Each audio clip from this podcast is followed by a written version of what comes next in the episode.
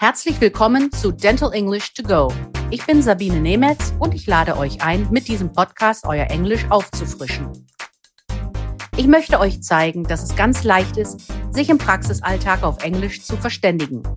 Jede Woche schauen wir uns eine bestimmte Situation in der Zahnarztpraxis an und trainieren die passenden Vokabeln und die richtige Aussprache. So, here is your weekly dose of language refresher. Today's lesson is all about applying a dental dam. So let's start.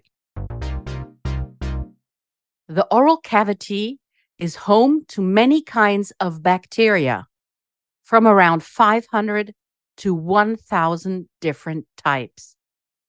No matter how good the patient cleans his or her teeth, bacteria will always remain in the mouth.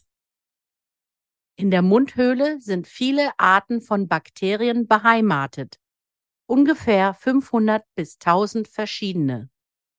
Ganz gleich, wie gut eine Patientin oder ein Patient sich die Zähne putzt, Bakterien werden immer im Mund bleiben.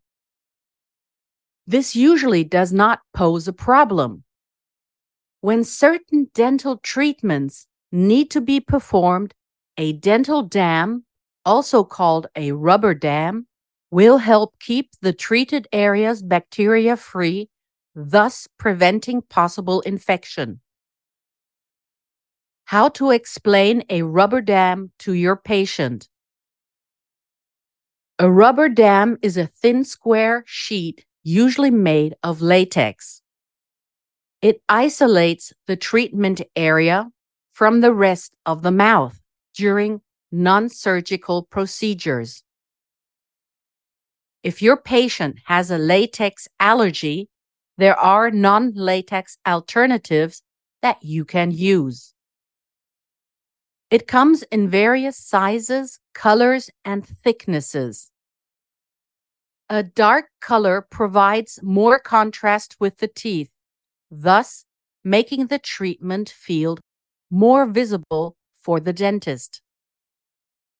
Thin or light dental dam materials are easily passed over the contacts, but tear more easily and gum tissue is not retracted effectively. Medium and heavy materials are commonly preferred as they do not tear that fast and provide better gum tissue retraction.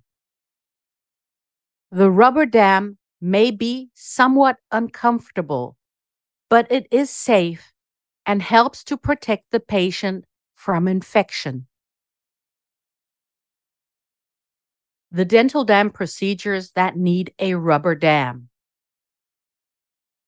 Rubber dams are primarily used in prosthodontics, such as crowns and bridges, veneer placements, different restorative treatments, and endodontic procedures.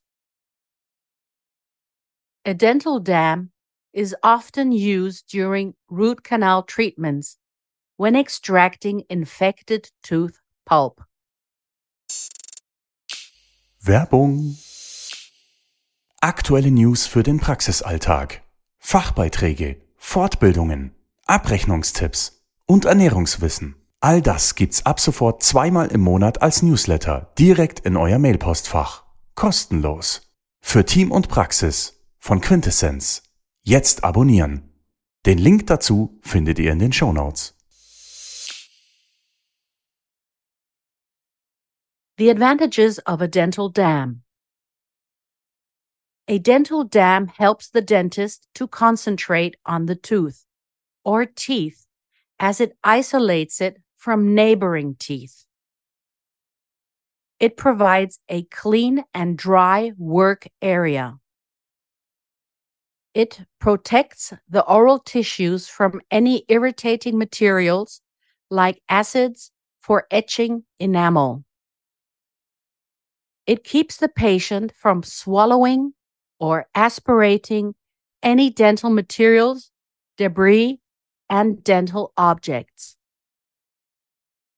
Most important, it keeps bacteria in the oral cavity away from the exposed treatment area. Dental dams should not be used with patients who are claustrophobic, have trouble breathing through their nose, or suffer from asthma. Preparing a dental dam. The dental dam material is selected based on what best suits the patient and the procedure regarding color, size, and thickness. The keyhole punch is in most cases punched first. It is the largest hole that slides over the clamp and onto the anchor tooth. The next holes are punched moving forward. An appropriate clamp is placed onto the anchor tooth. The dental dam is placed.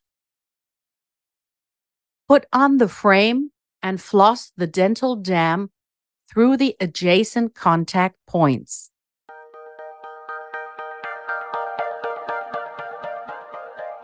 Here is your overview of the vocabulary of this week's lesson. To isolate, isolieren. To protect, beschützen. To etch, ätzen. To aspirate, ansaugen. To swallow, schlucken. Appropriate, angemessen. Adjacent, angrenzen, benachbart. Thickness, Dicke, Stärke. Neighboring teeth, benachbarte Zähne. Frame, Rahmen. Das war unsere Lesson für diese Woche. Nächste Woche besprechen wir das Vorgehen bei einer Zahnfüllung. Wenn ihr noch mehr Dentalenglisch trainieren wollt, empfehle ich euch mein Buch Dental English. Erschienen im Quintessenz Verlag oder auch die Monatszeitschrift Teamjournal. Hier findet ihr in jeder Ausgabe eine Übung. Vielen Dank fürs Zuhören. Wenn es euch gefallen hat, dann abonniert diesen Podcast. Es gibt jeden Montag eine neue Folge. Überall, wo es Podcasts gibt. Wenn ihr Fragen habt, dann schreibt auf Instagram oder an podcast.quintessenz.de. Alle Links und Adressen findet ihr auch in den Show Notes. Ich sage goodbye and see you next week. Das war Dental English to Go mit Sabine Nemetz, der Englisch-Podcast für den Praxisalltag. Ein Quintessenz-Podcast.